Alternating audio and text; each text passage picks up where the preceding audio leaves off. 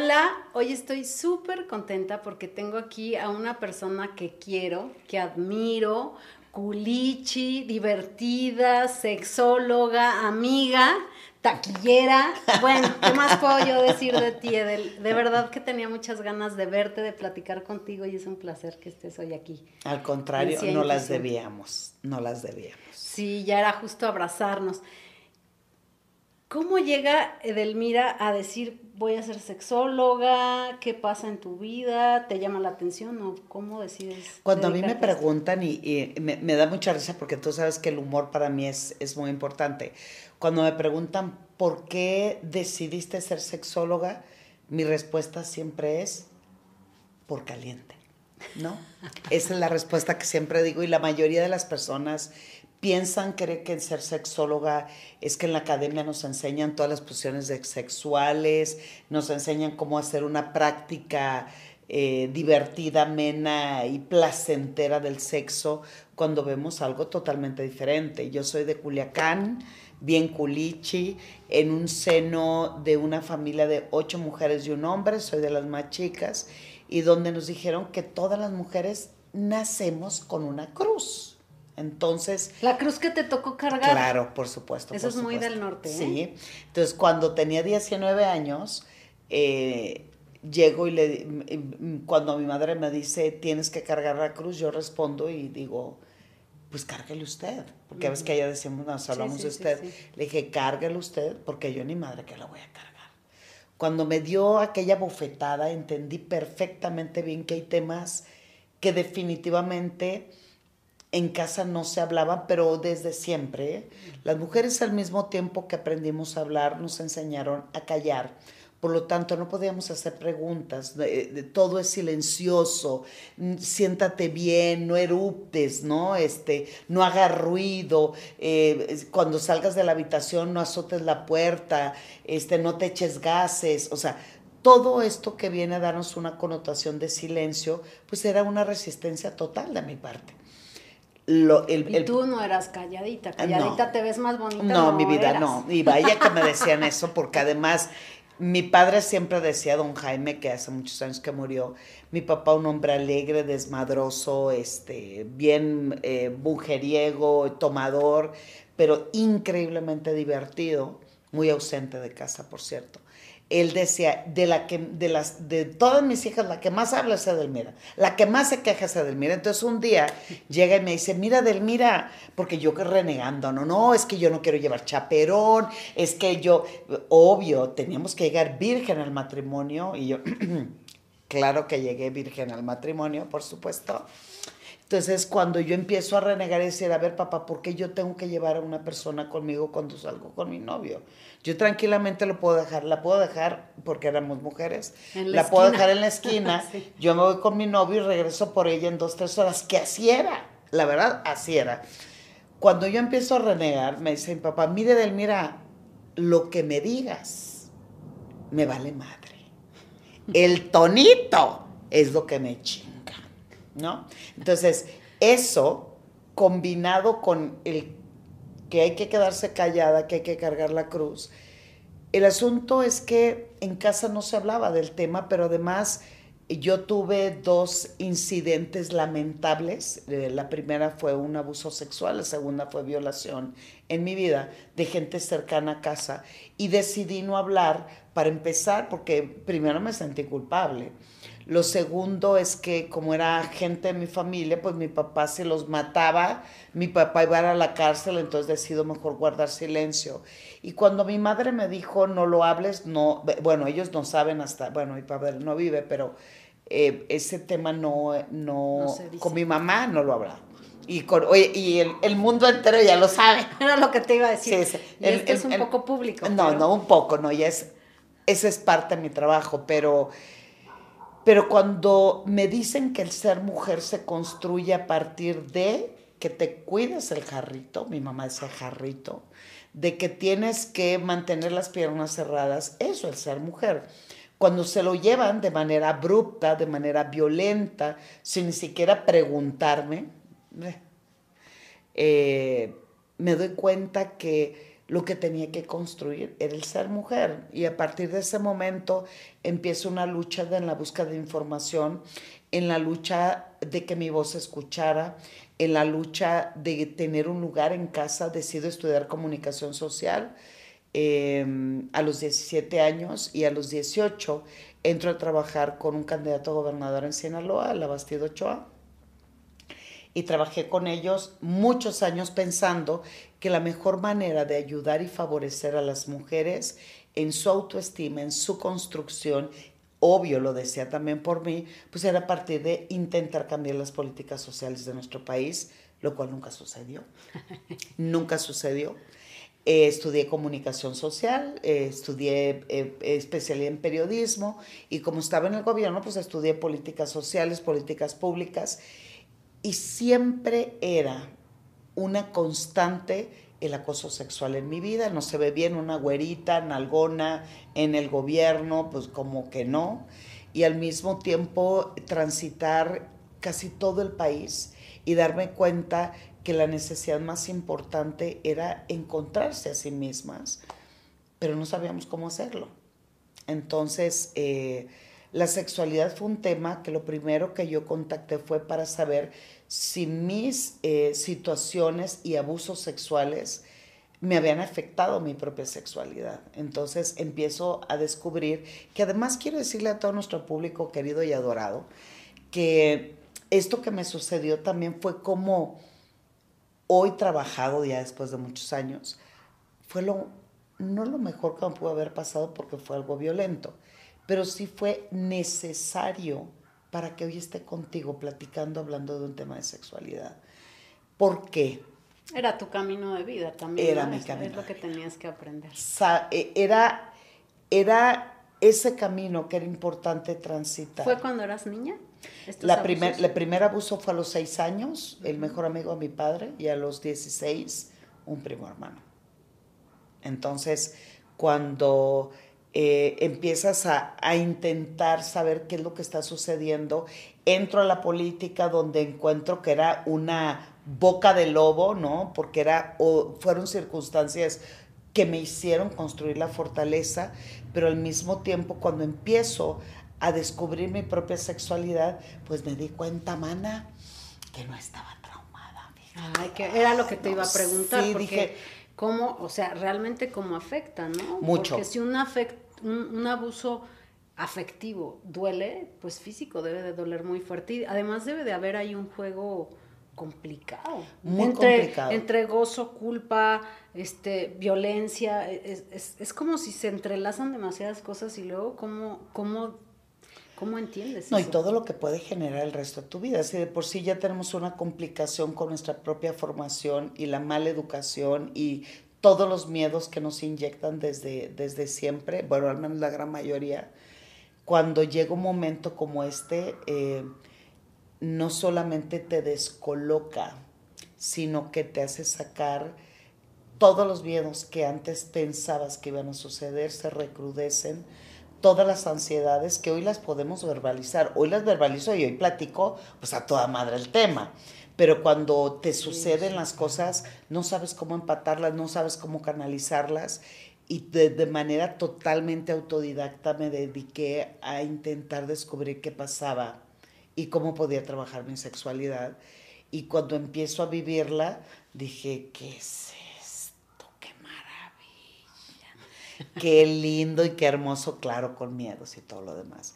Pero cómo llego ya de manera profesional a la sexualidad, eh, ya madre de mis dos hijos, ya grande de mis dos hijos. O sea, ¿te sales de trabajar de gobierno? Sí, bueno, perdemos la elección. Ah, perdón. Perdemos la elección, entonces yo dije, perfecto, yo ya me había alejado, viví en Cancún, pero como vino el proyecto presidencial, pues yo me vine a trabajar a México eh, y dije, es el momento, me encantaría tener hijos.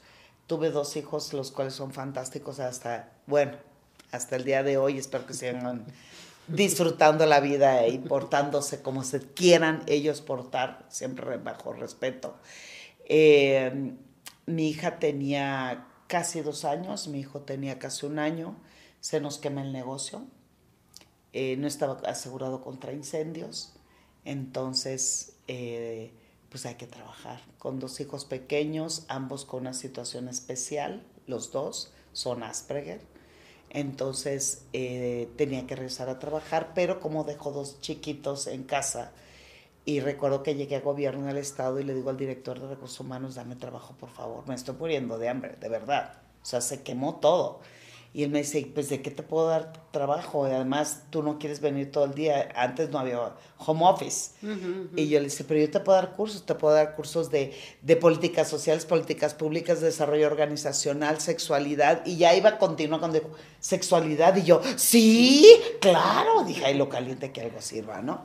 Entonces, siempre he sido una niña inquieta, siempre me ha gustado pedir información, siempre me ha gustado preguntar entonces le dije, yo puedo darte una clase de sexualidad. Me dijo, pues va. Entonces mi primer clase fueron un poquito más de 800 mujeres sindicalizadas en gobierno del estado en Sinaloa. Y fui a darles la clase. Con terror, con miedo, pero con el valor de saber que era el momento importante hablar un tema en el salón del gobernador para mujeres que necesitamos información para nuestro crecimiento.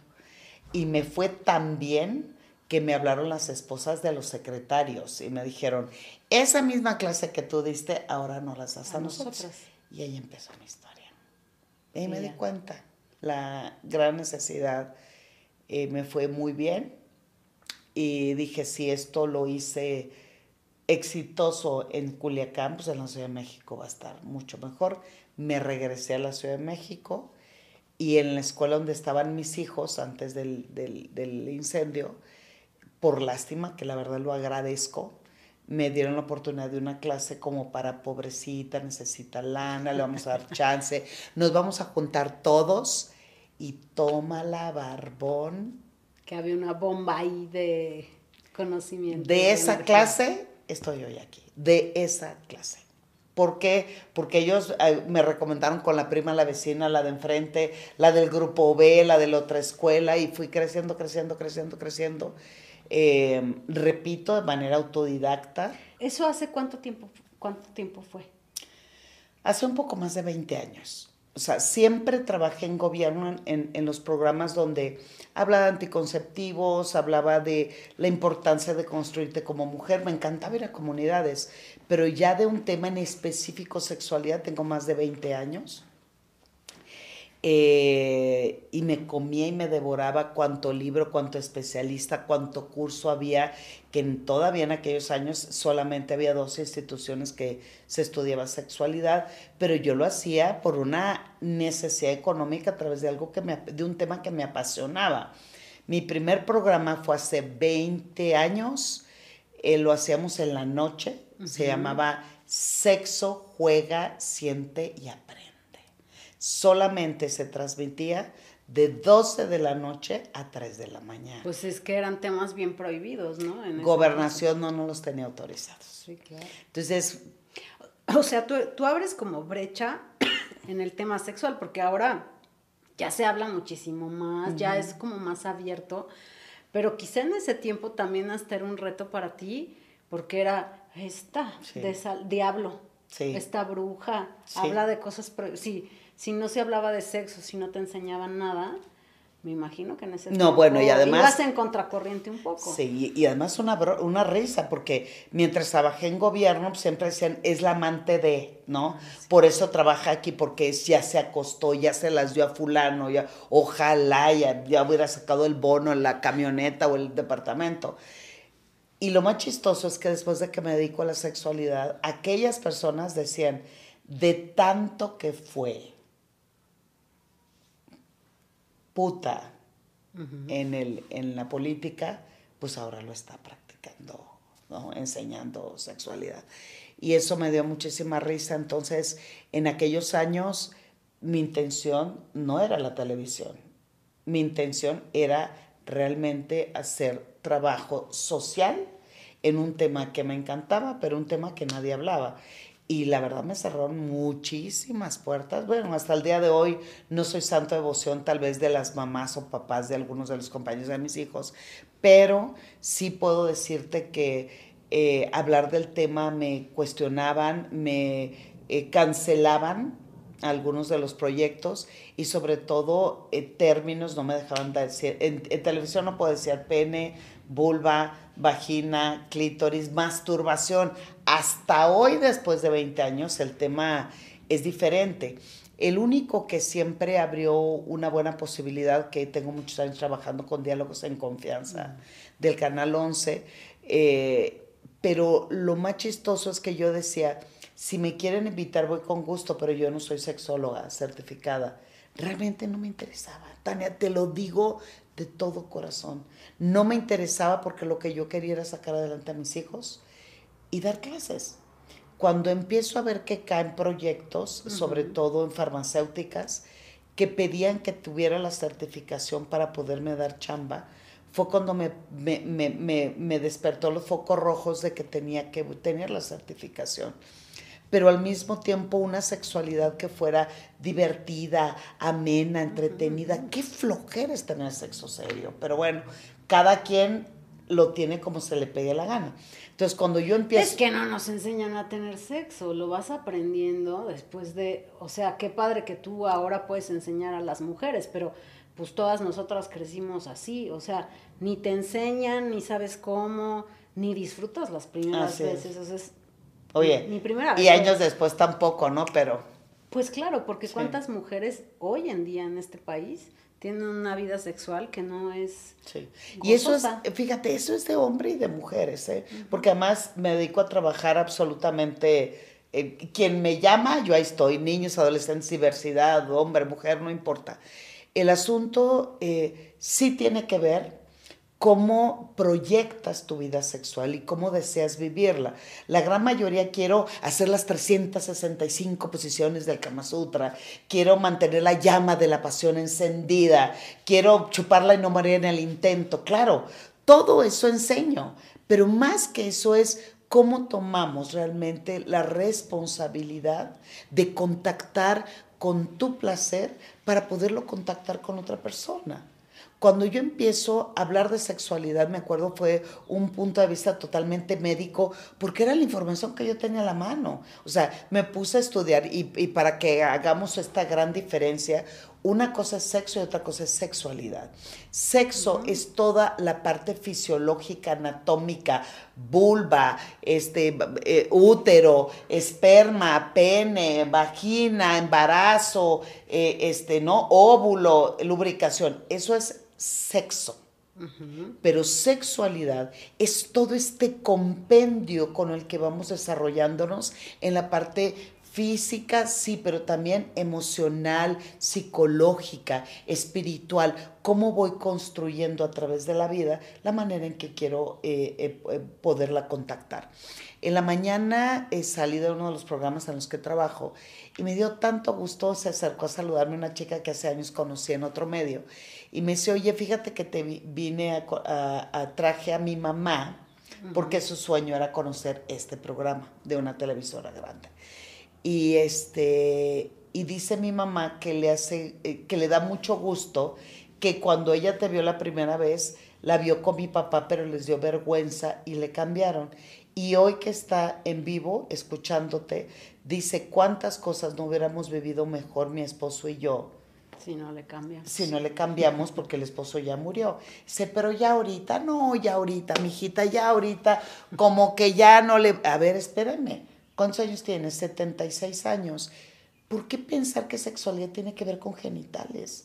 ¿Por qué pensar que sexualidad tiene que ver con tener una pareja en la vida? Sexualidad es el momento en que me despierto y tengo conciencia de que escucho un pajarito, de que las sábanas de la cama están tan deliciosas que no me quiero levantar, del aroma del café que me despierta, de la manzana que muerdo y se escucha delicioso. Todo eso es sexualidad. ¿Por qué? Porque voy sensualizando mi vida voy erotizando mi vivir y no importa la edad que tengas. No tiene que ver con genital. Lamentablemente, sí vivimos una sociedad totalmente genitalizada y creemos que el placer, los orgasmos y todo lo demás, y tenerla tan grande como la torre latinoamericana, nos va a determinar el placer y lo que vivimos ¿El en tamaño sexualidad. importa? Ay, claro que no, por supuesto. Yo sé, me van a, a ver, a ver, a ver, para empezar.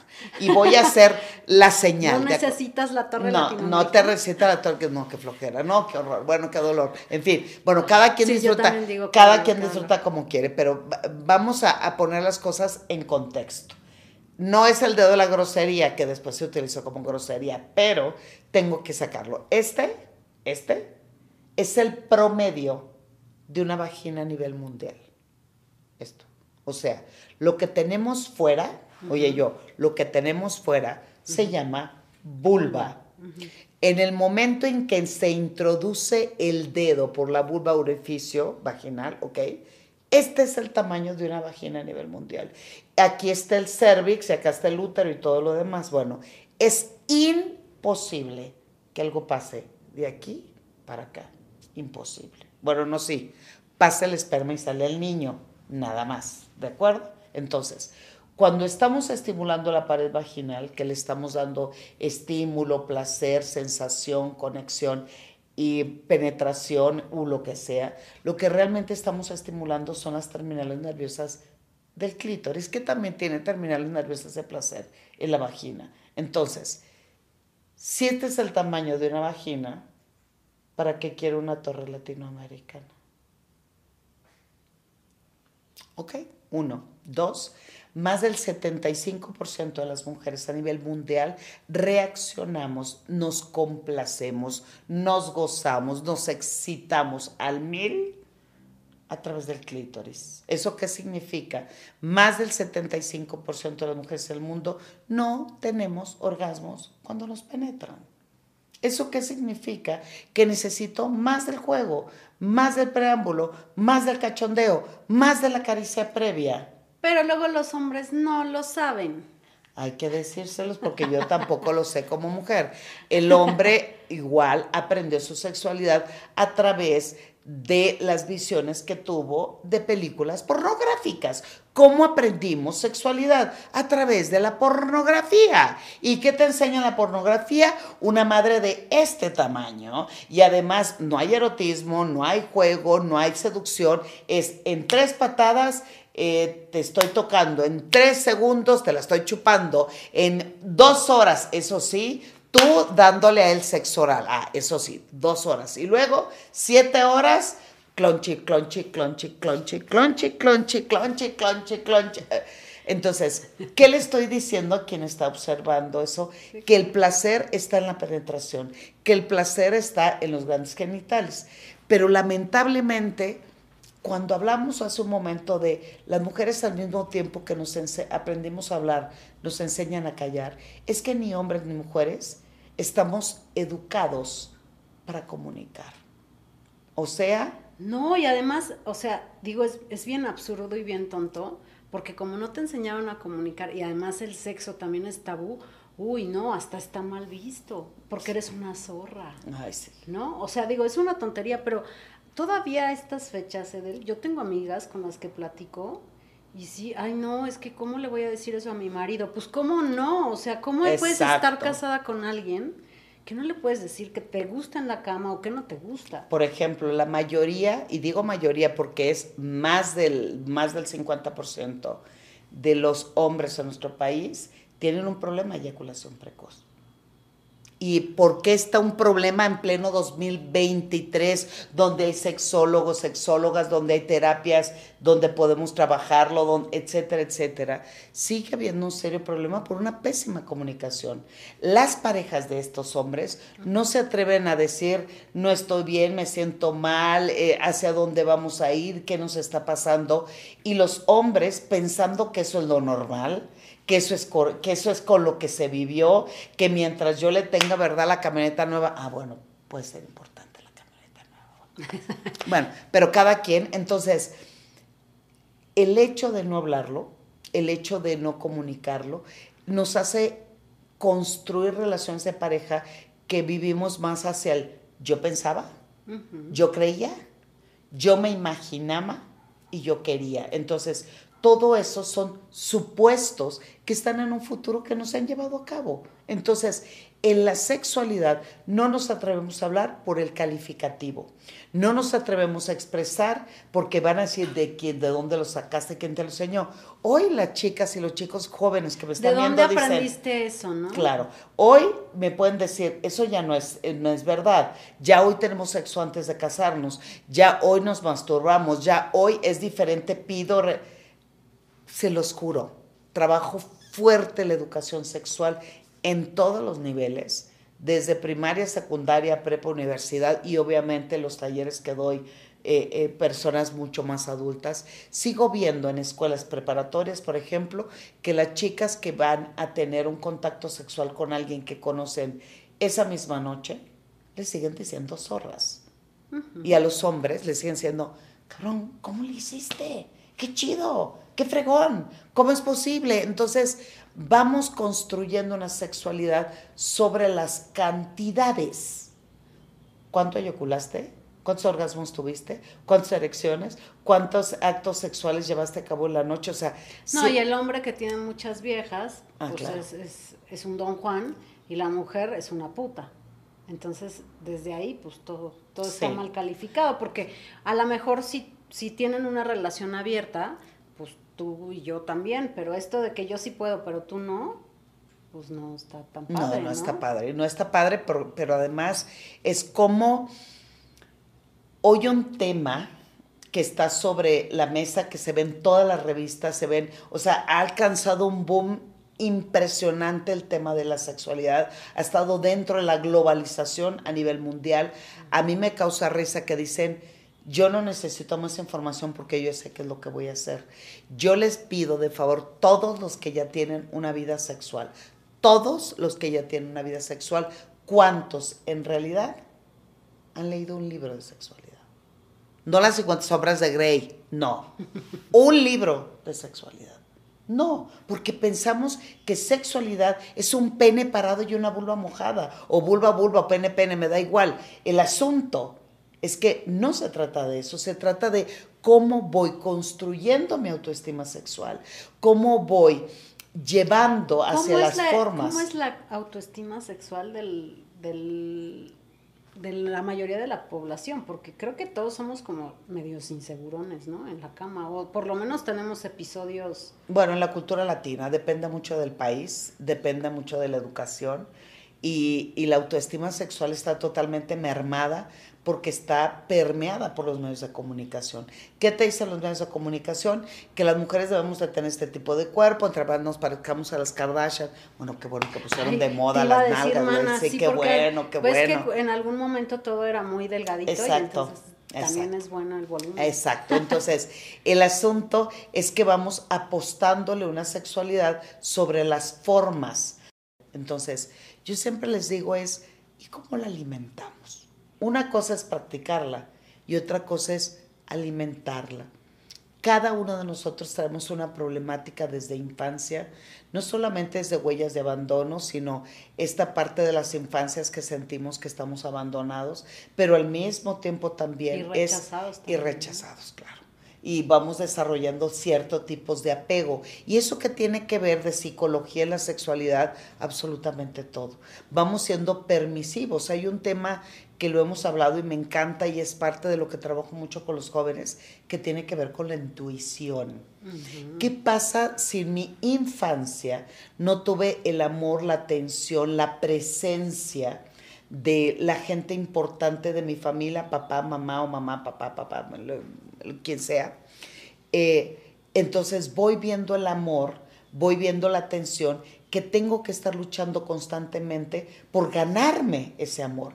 Y esos mismos niños y jóvenes vamos desarrollando como una anestesia a la intuición y una anestesia a las posibles causas que me pueden causar un daño.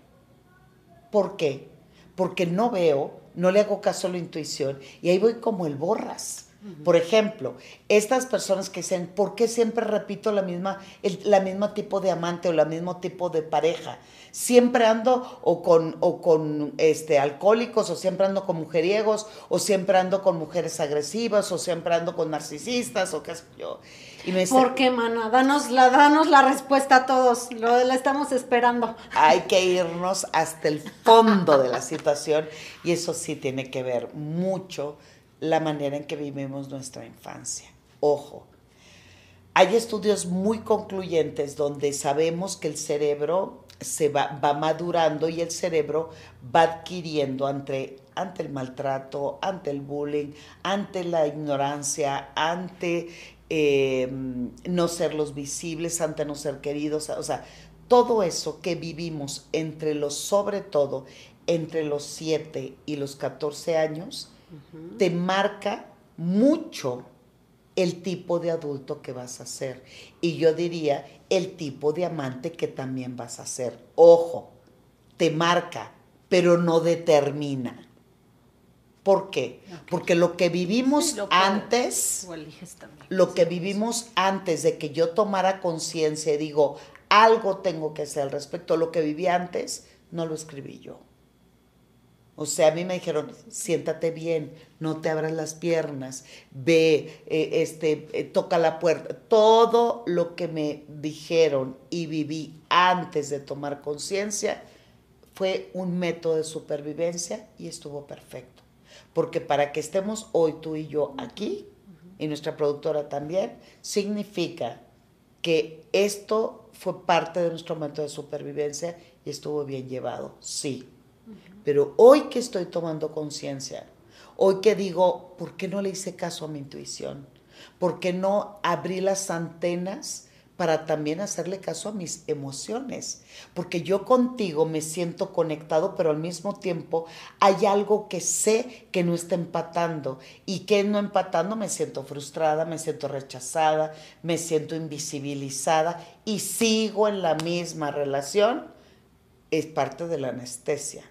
Por lo tanto, como somos ahora, lo que yo digo es, antes no lo escribiste tú. Después sí. Lo fregón de hoy es que tú tienes la pluma en tus manos para poder darle el final en lo que tú quieres que termine tu libro de vida. Sí, totalmente. O sea, ya, ya nos toca a nosotros construir ahora. Eh, cuando estabas diciendo esto de, cuando tú te sientes invisibilizada en una relación, pero hay una cosa bien, bien fuerte que pasa, por ejemplo, sobre todo con las relaciones de maltrato, que es, te sientes bien invisibilizado a veces o, o a lo mejor hay, hay, hay, cierto maltrato, pero hay una fuerza sexual muy potente ahí. Sí. Que eso, que eso pega a las relaciones, porque además es algo que he platicado con, con varias amigas y es sí no me sentía bien, o sea, no era una persona que me hiciera sentir bien, pero a nivel cama, pues había química, había cosa. Entonces, eso es como, como contradictorio, pero ¿qué es lo que pasa ahí? Porque te están maltratando y hay un maltrato hasta, hasta sexual. Sí, sí. Pero ¿por qué hay tan, tanto gozo? Eh, o bueno, no sé si sea gozo. No, no, no es gozo. Eh, es placer, sí, es claro. Placer. Pero también si el placer lo vemos a través de un orgasmo, pues nada más te digo una cosa, el orgasmo dura promedio a nivel mundial en una mujer 14 segundos como tope. En los hombres ya cuando está muy largo, ¿no? Eh, eh, muy largo, sí. En un hombre además el cuerpo no lo resistiría. En un hombre lo más que dura un orgasmo es 8 segundos. Si yo mi práctica sexual la realizo con alguien buscando esos 14 segundos, está cabrón que estés con alguien que te maltrata por 14 segundos contra 23 horas con, oye, así no, contra 25, 30 años a su lado, pues está cabrón. Es más, pero es bien común. Se, se habla una estadística que si la mujer tenemos una buena vida sexual, al año representa 15 minutos de orgasmo al año. Y el resto del año, ¿cómo vivo? Invisible, maltratada, violentada. Deja tú que no tengo matar. Ignorada. Ignorada. Entonces, cuando hablamos, claro, ¿por qué no sigo y por qué estoy con alguien que me da una química sexual que se llama? En realidad, otra vez, vámonos a su historia. Son personas que en su historia les hablaron de un amor romántico. Y el amor romántico que te dice, el amor todo lo puede. Aguanta vara, mi mamá, esa es tu cruz. Mientras no te peguen, todo está Todos bien. son iguales, no te ha ido tan mal. Exacto. Vale más malo por conocido que bueno por, por conocer. Entonces, vamos acomodándonos de tal manera que lo que hacemos es que agarramos mi vida y solamente, solamente mi vínculo con esa persona. En realidad son dos ganchitos como si fuera el tendedero y ahí lo tengo colgado y con hombre mujer no importa. Eh, pongo el ganchito y lo primero que digo es mientras me sostenga. ¿Por qué? Porque todo la raíz de eso significa miedo a estar solo o sola. Miedo a la soledad. Entonces, ¿qué hago? Sostengo con ganchitos el vínculo, anestesio mi intuición, anestesio mi emoción y no hago caso a los mensajes de los daños de las cosas que me están sucediendo porque te dicen el amor es Ay, como cuando te casas por la iglesia, ¿no? Y fueron felices para Ay, no, en la salud, en la enfermedad, en el... No, yo, yo sí hoy no me casaba por la iglesia, nomás por no decir eso. No, no, no, de verdad. La salud de la enfermedad. Y prometo amarte y respetarte. Todos los días de mi vida. Todos los días de mi vida. Y yo digo, ¿y cómo, y, cómo, le tienes que decir? Mamacita linda, yo siento aquí, miren, el cogote, lo tengo que amar, lo tengo que amar. o sea, como que de qué se que amar aunque te madre, te haga, te ponga, o sea, como que no hay Bueno, o simplemente acuerdos convenidos con la no te amo, no me amas, no pasa nada, pero vamos siendo y construimos una familia. Está chido, porque hay acuerdos. Igual que hoy las formas de amar y las formas de relacionarse son totalmente diferentes. La pandemia también vino a dar un vuelco abismalmente diferentes. Hoy hablamos de eh, este poliamor, hoy hablamos de relaciones abiertas, hoy hablamos de triadas, hoy nos podemos casar tres, hoy, o sea, eso que para muchos también suena como una aberración, es parte también de la evolución del ser humano. ¿Dónde está lo más importante ahí? Es el respeto el respeto a los acuerdos que tomamos, el respeto al amor que profesamos, el respeto a la manera en que deseamos llevar nuestra relación de pareja. Quien tiene pareja, porque sexualidad no es para aquellos que solamente tengan pareja, también es cómo vivo hoy en mi soledad, mi sexualidad, cómo hoy deseo vivir mi sexualidad en soledad, cómo trabajo mi autorotismo, cómo trabajo mi masturbación y no estar esperando a que llegue alguien y nos eleve para que veamos fuegos artificiales.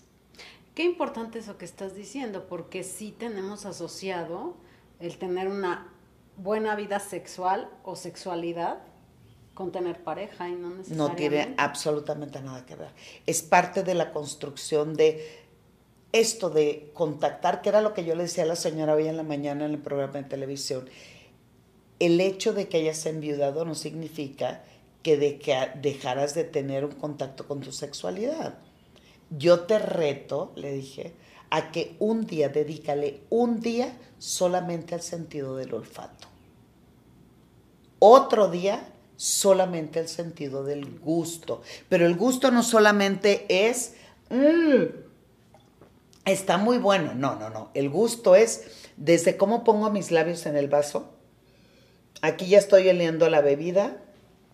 Y luego eh, en el momento en que estoy bebiendo, estoy sintiendo la temperatura. Estoy sintiendo la humedad de la bebida en mis labios, la paso a mi boca. Todo eso es parte del gusto y del contacto. Entonces, si nosotras, y, y ellos también, lo que hacemos es mantener alerta tus sentidos, estás manteniendo en alerta tu sexualidad. Sexualidad, repito, no tiene que ver con genitales. Sexualidad tiene en verdad que ver cómo construimos nuestro erotismo. Y el erotismo son los cinco sentidos en su máxima expresión. Es el sentido del tacto, del cachondeo, del, del estimularte, de meter tus manos en una cubetita de agua calientita. Bueno, allá en donde está haciendo calor, no. Este, pero meter mis pies en una cubetita, darle masaje, agarrar un vibrador, no en forma de pene, en un vibrador que estemos estimulando, dándole masaje. Eso es sexualidad porque estoy tomando, eh, teniendo contacto con las emociones de mi cuerpo. Mucho de lo que se nos acusó a las mujeres en otras décadas y en otros tiempos, cuando no teníamos deseo sexual, le decían frígida, ¿no? La frigidez. Ay, una vez a mí me dijo un tipo, eh, por joder, ¿eh? ni, ni, ni tenía nada que ver con él, eres una frígida. Yo me acuerdo que me ofendió horrible. Yo dije, ¿y este baboso cómo sabe si no tengo nada que ver con él? Pero qué fuerte era esa palabra, ¿no? Y oye, ¿no le contestaste nada? Pues a mí me acuerdo. Hace muchos años. Yo soy re buena para eso, fíjate. yo sí. He ido agarrando práctica. Exacto, exacto. No, la frigidez en realidad es la incapacidad de sentir. Si yo te toco, tú dices, ay, no, yo soy frígida, y te toco y dices, sentí temperatura, sentí calientito.